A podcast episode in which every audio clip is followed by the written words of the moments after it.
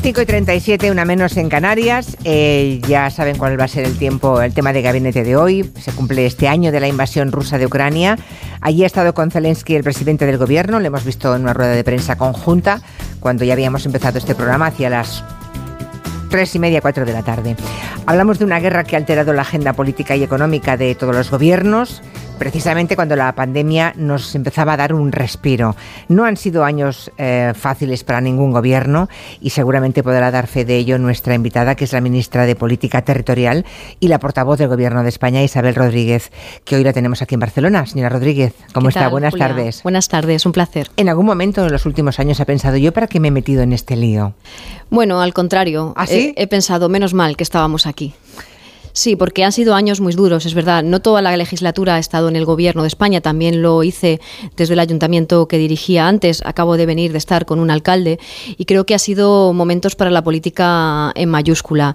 Y digo, menos mal que estábamos aquí porque creo que a pesar de todo, a pesar de tanta dificultad, el país ha tenido la suerte de contar con un gobierno sensible, eh, que en los momentos más difíciles además fue capaz de lograr grandes acuerdos, que permitió dar tranquilidad a los hogares españoles, desde aquellos ERTES eh, en aquellos momentos tan difíciles, tan dolorosos que todos vivimos desde el punto de vista individual y colectivo.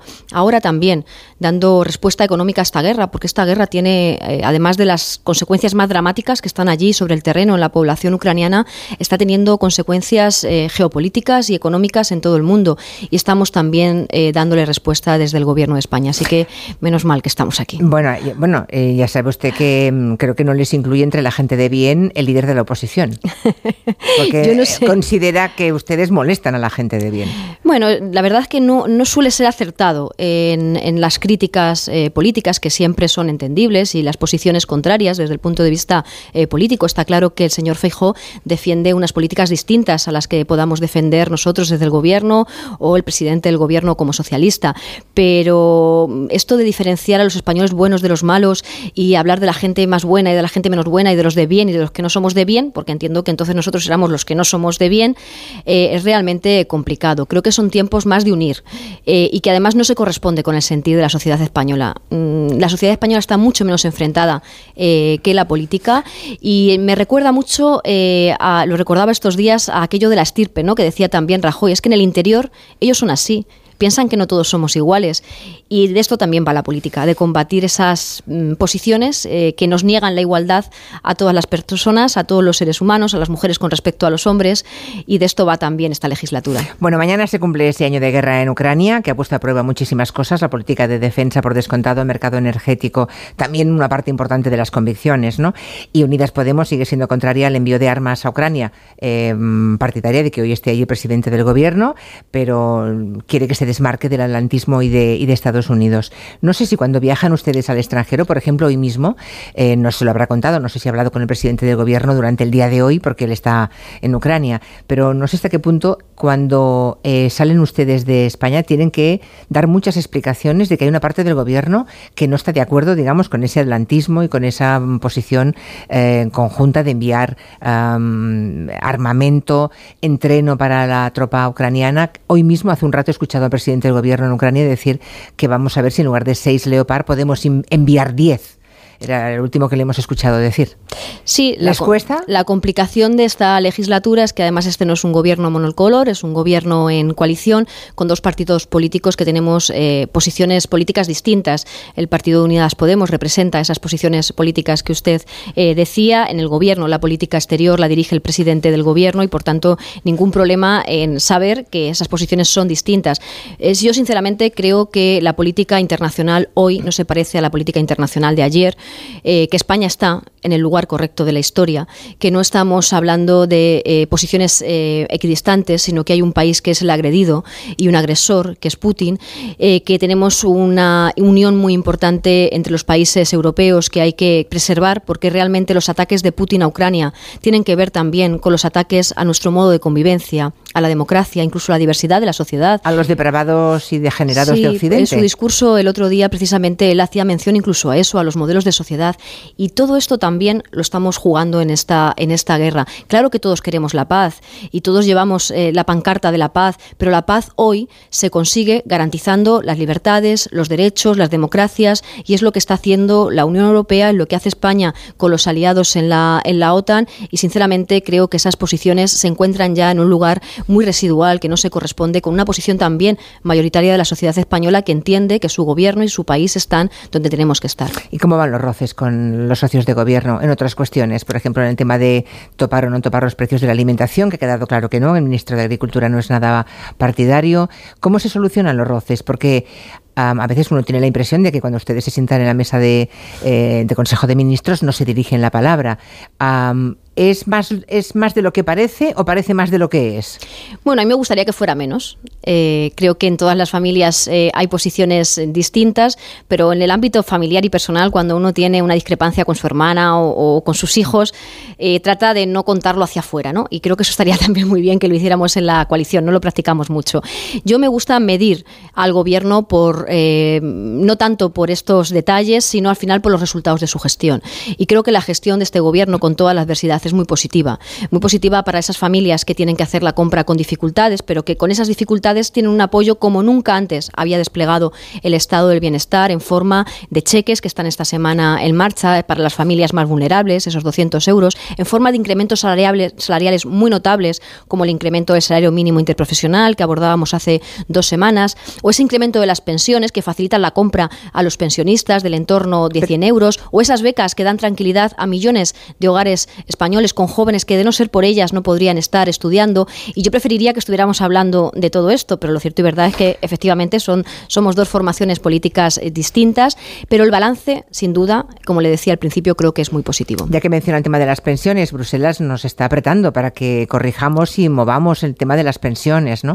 ¿En qué sentido van ustedes a cumplir con la ley? Porque si lo manda Bruselas habrá que hacerlo, supongo. Bueno, la, la reforma de las pensiones es una de las reformas más importantes que teníamos que hacer en esta legislatura donde además de gestionar las consecuencias de esta guerra, de gestionar eh, la pandemia, eh, nos metimos en el campo de las, de las reformas para abordar la transformación del país, junto con la reforma laboral, que está propiciando que España crezca en empleo, eh, con empleo de más calidad, con puestos de trabajo estables. Tenemos que abordar la dignidad de los pensionistas. Hemos dado los primeros pasos, como decía, ha comenzado el año con, una, mm, con un incremento de las pensiones muy notable. De haber sido por la anterior reforma, en lugar de estar incrementadas en 100 euros, estarían viéndose incrementadas en 2 euros apenas para comprar un pan. Eh, y falta una segunda parte que tiene que ver con garantizar las pensiones en el mañana. Exacto, es lo que pide Bruselas. exactamente. Eh, en ese sentido, hemos mantenido mucho trabajo ya con los eh, agentes sociales, con empresarios, con sindicatos. El Gobierno lo que plantea es que hay que observar el futuro de las pensiones teniendo en cuenta cuál ha sido el, el pasado más inmediato de nuestras carreras profesionales. Y es que acabamos de pasar otra crisis, la crisis financiera. Ha habido carreras profesionales inestables y, por tanto, carreras de cotización inestables y que convendría que los trabajadores tuvieran un margen de elección de esas carreras que están siendo o que son más positivas a la hora de valorar su pensión. El ministro Escribá lo ha dicho en los últimos días, estamos pendientes de cerrar los últimos detalles para poder ofrecerlos y cumplir con ese compromiso que teníamos con la Comisión. Por cierto, y para esto, si eh, ustedes hablan, se sientan con el principal partido de la oposición, con el Partido Popular o no? Bueno, sería deseable que el principal partido de la oposición estuviera en estas cuestiones. Pero, ustedes les invitan, ustedes mm, eh, crean las condiciones para esa mesa también? La respuesta a las pensiones se plantea en primer lugar en el, en el, Pacto de Toledo, donde están sentados todos los partidos políticos. Es cierto que la irresponsabilidad, eh, la falta de lealtad del Partido Popular durante estos cuatro años eh, genera un marco de, de, falta de confianza entre los dos grandes partidos. Fíjese, hace apenas un año, ahora lo están conmemorando. Se acuerdan más de Casado que de que llegó Feijó, pero lo cierto es que están conmemorando un año que hicieron un cambio de liderazgo y el presidente del gobierno desde el primer momento se ofreció a hablar con la oposición, puso encima de la mesa algunos pactos facilitos, sencillitos, como cumplir las normas del juego. Si vamos a jugar al parchís, vamos a cumplir las normas. Esto es la democracia, vamos a cumplir la Constitución. Oye, pues ni en esas hemos tenido, hemos tenido suerte con el Partido Popular. Ya han desestimado, por cierto, en la renovación del Consejo General de Poder Judicial, porque ya hemos dejado de hablar todos, ustedes, los políticos. Bueno, nosotros no perdemos oportunidad y aprovecho sus micrófonos también para decirle al señor Feijóo que él es un español más y que por tanto tiene que cumplir la Constitución. Claro que sí, claro que tiene que cumplir y que tenemos que renovar el órgano judicial. No, no hay ningún movimiento porque para que podamos bailar en pareja se necesitan dos. Y en este caso hay uno, el Partido Popular y Feijó, que no quiere que no quiere cumplir la Constitución. De modo que habrá que esperar ya las elecciones, no las de mayo, sino las próximas elecciones generales. Habrá que esperarlas y habrá que esperar que el principal partido de la oposición cumpla también con una de las reglas básicas en democracia, que es reconocer el resultado electoral también cuando uno pierde. Eh, ya saben que Isabel Rodríguez, además de ministra portavoz, eh, portavoz del Gobierno, es la ministra de Política Territorial. Esta mañana ha estado en su calidad, supongo, de, ministra de Política Territorial sobre el territorio. Me han contado que usted viaja mucho y se mueve mucho por el territorio. Faltan, ha estado en la escala, me parece, ¿no? En la Costa Brava. Bueno, a tres meses de las elecciones municipales y, autonómicas, ¿tiene la impresión, eh, señora Rodríguez, de que estos comicios son para escoger alcaldes o presidentes o presidentas de comunidades autónomas? ¿O una especie de elecciones plebiscitarias en torno a la figura de Pedro Sánchez?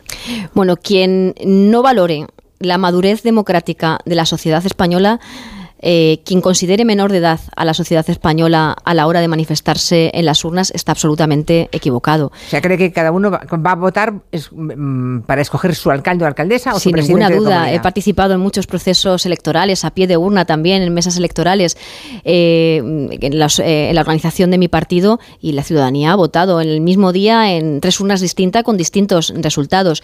En esta ocasión, yo creo que es muy importante que los planteamientos que se están llevando a cabo en el ámbito municipal por los dirigentes socialistas coinciden mucho con el planteamiento del gobierno. Se están produciendo grandes transformaciones. Visitaba este municipio muy, muy turístico, donde la apuesta turística pasa por un desarrollo sostenible, que es lo mismo que está trabajando el gobierno de España con los fondos eh, de recuperación. Un turismo que no sea solo eh, para los meses de verano, que no sea solo de sol y playa, que incorporemos el patrimonio. Estamos hablando de una industria distinta y los alcaldes están liderando procesos de transformación en el ámbito industrial de sus ciudades, de sus municipios. Estamos mirando a las ciudades con una una visión mucho más humanista, eh, para ser más agradables, más transitables, más amables con el vecino, con la vecina, lo estamos haciendo también con los fondos de recuperación. Hay mucha alineación eh, del planteamiento del Gobierno de España que tiene que ver también con una respuesta a retos globales, a lo que están haciendo nuestros alcaldes y alcaldesas en el ámbito municipal y también los presidentes y presidentas de comunidad autónoma.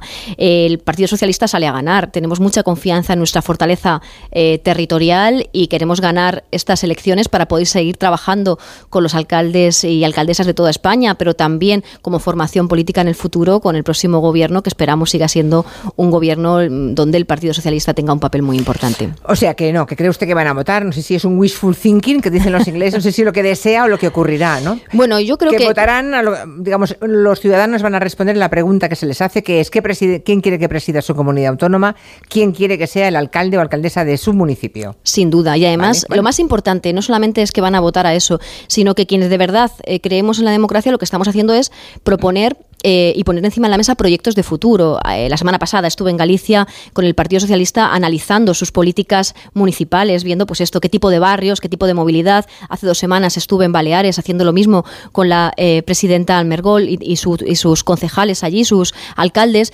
Y saben que al otro lado no veo nada. Me ocurre lo mismo que en la política nacional. La única crítica que hacen en el territorio los populares a los socialistas es que somos de Pedro Sánchez y que somos socialistas, pues claro, somos socialistas, somos de Pedro Sánchez, somos los del salario mínimo, los de las pensiones, los de la política social, la tributación justa, sí, somos nosotros, pero es que tenemos un proyecto de país. A mí me gustaría saber cuál es el proyecto de la gente de bien.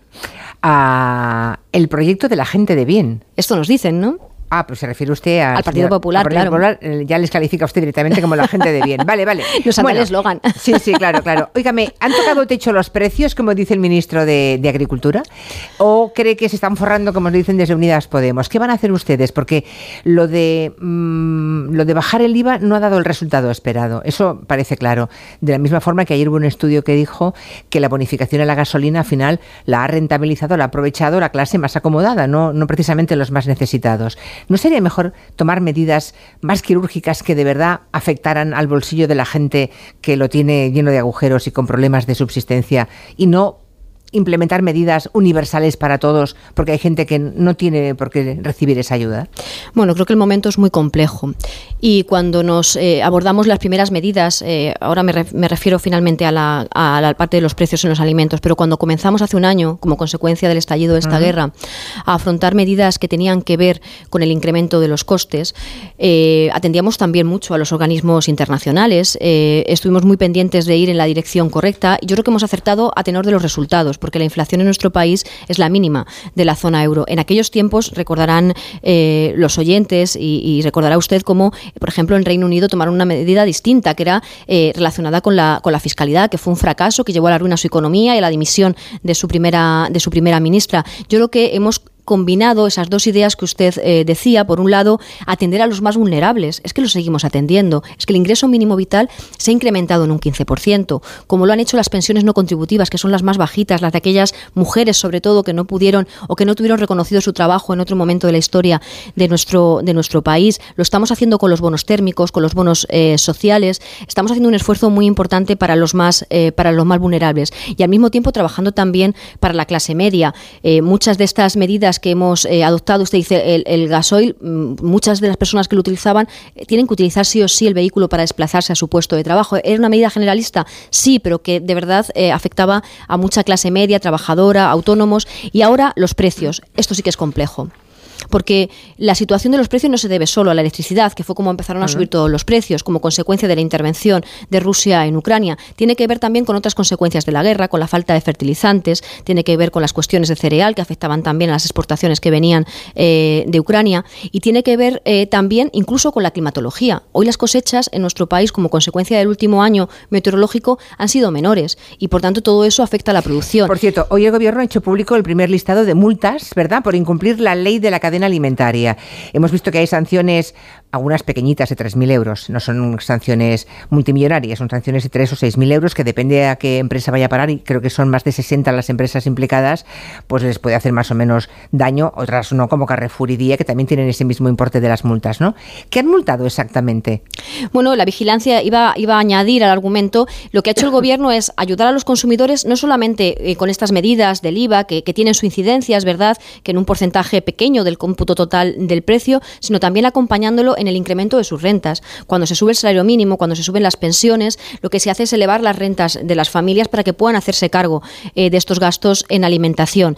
Y además lo que hemos hecho es acompañar al sector. El sector de la agricultura es un sector especialmente eh, vulnerable, donde los productores venían años y años quejándose de que estaban produciendo por encima, o sea, que estaban produciendo y luego vendían por debajo de coste. Y, en, la ley, en, la ley, queda claro que no se puede vender a pérdidas. Entonces, ¿qué hemos hecho con estas primeras lecciones? Es decirles, miren, les estamos observando y la ley ha entrado en vigor y queremos que la ley se aplique. Y yo creo que es un mensaje muy importante que es también lo que trasladaba el otro día el ministro de Agricultura cuando se reunió con todo el sector de la distribución. Tenemos que ser responsables. Hay que garantizar las rentas a los pequeños productores, a los agricultores, a los ganaderos, para los que también hemos dado ayudas directas. Hay que garantizar también que el pequeño comercio pueda sobrevivir en esta.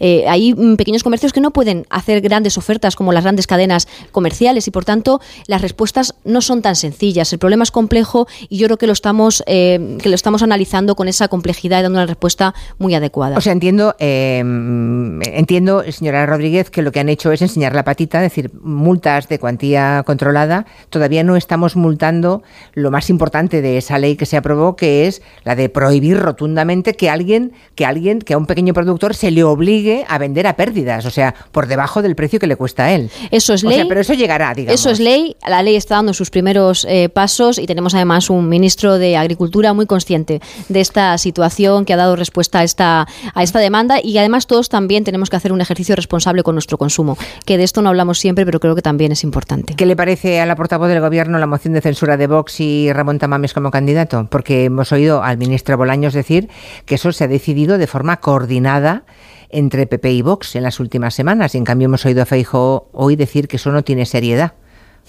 Así que no, quiero decir que no. Claro, si Vámonos a los hechos, vámonos a los hechos. Vamos a los hechos. ¿Qué los hechos es que Vox anuncia una moción de censura que el señor Feijó dice, bueno, pues igual nos abstenemos, ¿no? Dijo esto, lo dijo, sí, lo dijo. Después se había reunido con el señor eh, de Vox, pero no lo cuenta, nos enteramos por, por los medios de comunicación. Después Vox dice, mi candidato será Tamames, y después Feijó aparece también y dice que había estado un día comiendo o cenando con Tamames. Esto de las comidas le gusta, ayer lo hacía con Casado, pero debe ser que ponerlos a todos en la misma mesa podía haber sentado a Bascal, a Tamames, a Casado y igual hasta Ayuso y habían llegado a alguna conclusión más clara que la que nos, que la que nos dejan. ¿no? Yo lamento que algo tan serio como una moción de censura, que es un instrumento constitucional, una herramienta de la democracia española, cuando se entiende que un gobierno no está actuando bien y que hay que propiciar una alternativa, se utilice eh, en, unos términos distintos, porque no creo yo que el señor Tamames ni vos vayan a ofrecer una alternativa de país en esta moción de censura. Y sobre todo que el principal partido de la oposición, eh, pues esté, no estoy, me meto en la mesa camilla, me salgo, ya no sé ni qué decir a esta moción de censura, pues tampoco es serio. Y nos permitirá al gobierno pues manifestar a los españoles, lo aprovecharemos para eso, cuál es la alternativa, eh, cuál es la hoja de ruta de este gobierno y donde yo creo que no hay una alternativa viable que sea aceptada por una mayoría de españoles. El día antes del 8 de marzo, el Día Internacional de las Mujeres, me quedan dos minutos. Vamos a ver cómo, resolvemos esto, eh, señora Rodríguez. Justo el día antes del 8 de marzo, eh, el PSOE presenta una reforma de la ley que se va a debatir el día 7 de marzo. La ley del sí es sí. ¿Qué va a pasar con esa ley que para ustedes imagino que es un dolor de cabeza todos los días? Pues sí, estamos pendientes de darle una solución. Eh, hemos sufrido con las consecuencias que no esperábamos de ese texto legal y creíamos que lo más responsable era poner encima una solución. Esperamos que se pueda debatir ese día en el Congreso, que siga su trámite y podamos solucionarlo. Hasta el extremo de aceptar los votos de Partido Popular, por ejemplo. ¿Podrían ustedes ponerse de acuerdo con el PP para esa para Bueno, nosotros hemos, presentado, nosotros hemos presentado nuestra alternativa y queremos eh, sacarla, sacarla adelante. Nos hemos dirigido en primer lugar a los mm, grupos políticos que apoyaron esta reforma. Nos gustaría que fuera con ellos, pero en el Parlamento nosotros siempre hemos pedido la mayoría de los votos para nuestras reformas. Lo hemos pedido en tantas ocasiones como ha sido rechazado por el Partido Popular. Igual esta es la, excepción. Nosotros desearíamos hacerlo con los grupos que creemos en esta ley, que creemos en la igualdad eh, de las mujeres, que creemos en las políticas feministas y entre esas eh, personas y en esos grupos no está el Partido Popular que día a día con sus hechos y con sus leyes demuestra que no está en el mismo barco que defendemos desde el Gobierno. Hay quien dice cuando hubo un error con el tema de los trenes en Cantabria y Asturias, la, a la ministra de Pues mm, provoca o em, consigue dos dimisiones, nada menos que el presidente de, Renfe y la Secretaría de Estado de Transportes, ¿no? ¿Por qué no se puede, usted, es decir, el presidente del gobierno no puede cesar a Irene Montero ni, o pedirle su dimisión? Bueno, el presidente del Gobierno ya ha mostrado eh, la confianza en los ministros. Yo creo que la manera de asumir la responsabilidad es sobre todo poner una eh, respuesta encima de la mesa, una solución al, problema. En el caso de, transportes ha habido decisiones personales de asumir personalmente esa responsabilidad. Creo que desde la política sobre todo tenemos que dar esa respuesta a una demanda que generaba alarma social, que genera dolor y que hay que paliar cuanto antes. ¿Cómo está la ministra Montero? Usted que la ve en todos los consejos de ministro porque lo que está, digamos, no está pasando días fáciles, ¿no? Semanas puedo hablar en nombre de la, de la ministra. ¿Y usted cómo está, señora Rodríguez? Pues eh, yo, y pensando en el 8 de marzo, orgullosa, como decía al inicio, de estar en un gobierno que está propiciando avances para las mujeres, no solo en estas normas, sino ahora pensando en estos días, los grandes problemas de las mujeres pasan por problemas socioeconómicos y hemos sido un gobierno que gracias a permisos paritarios, a la reforma laboral que genera mejores empleos, al salario mínimo, al reconocimiento de los derechos a las trabajadoras del hogar, al reconocimiento a los derechos de nuestras madres y abuelas, con esas pensiones no contributivas, avanzamos para que en el futuro esa bandera de la igualdad y del feminismo la cojan por igual mi hijo y mi hija y no tengamos que seguir haciendo pedagogía de esto porque ya sea una realidad. ¿Dos tiene? Sí. Niño niña. Niño niña. Isabel Rodríguez, sonaron los pitos, es tiempo de noticias, son las seis en punto. Le agradecemos a la ministra de Política Territorial y portavoz del Gobierno que nos haya hecho esta visita en Onda en Barcelona. Gracias, ministra. Un placer. Hasta pronto. Noticias de las seis, cinco en Canarias.